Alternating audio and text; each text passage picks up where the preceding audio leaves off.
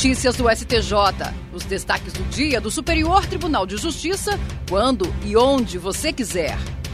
Olá, esse é o boletim com alguns destaques do STJ. A sexta turma do Superior Tribunal de Justiça reforçou o entendimento de que o Ministério Público não tem obrigação de notificar o investigado sobre a recusa em propor o acordo de não persecução penal. O caso analisado foi um recurso de um réu contra acórdão que concluiu que o juiz não poderia ter rejeitado a denúncia apenas porque o Ministério Público não o notificou sobre a propositura ou a recusa do acordo de não persecução penal.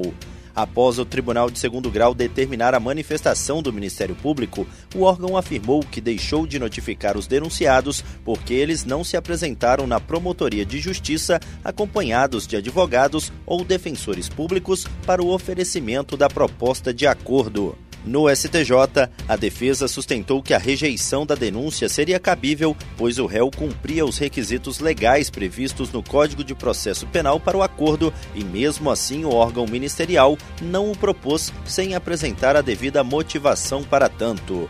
O colegiado da sexta turma negou o provimento ao recurso. O relator desembargador convocado Jesuíno Risato ressaltou que o entendimento adotado no acórdão do Tribunal de Origem encontra respaldo na jurisprudência do STJ de que, por falta de previsão legal, o Ministério Público não é obrigado a notificar o investigado sobre a propositura do acordo de não persecução penal.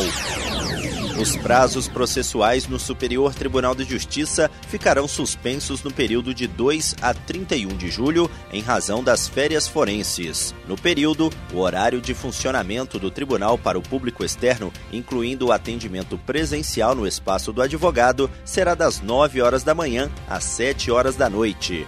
O balcão virtual terá atendimento normal de segunda a sexta-feira, das 10 da manhã às 6 horas da tarde, assim como a Biblioteca Ministro Oscar Saraiva, de segunda a sexta, das 8 da manhã às 7 horas da noite. Após o período de férias forenses, o ano judiciário será retomado no dia 1 de agosto, com sessão da Corte Especial. A primeira sessão do Superior Tribunal de Justiça decidiu que continua valendo o conteúdo da súmula 111 com a redação que foi modificada em 2006, mesmo após a vigência do Código de Processo Civil de 2015.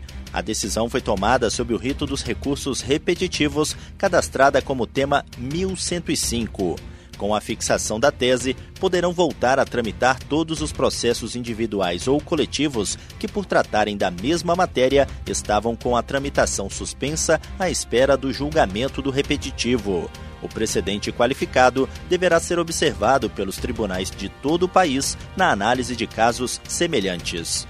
O relator, ministro Sérgio Cuquina, destacou que o objetivo da súmula 111, com a modificação que recebeu em 2006, é desestimular o indevido prolongamento da demanda, possibilitando que o segurado demandante logo receba as prestações judicialmente reconhecidas em seu favor.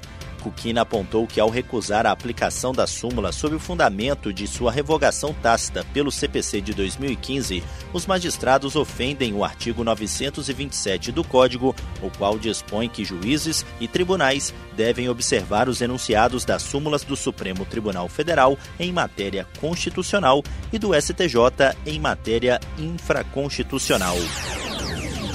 E esse foi o STJ Notícias de hoje. Se quiser ouvir mais, acesse o Spotify ou o SoundCloud do STJ.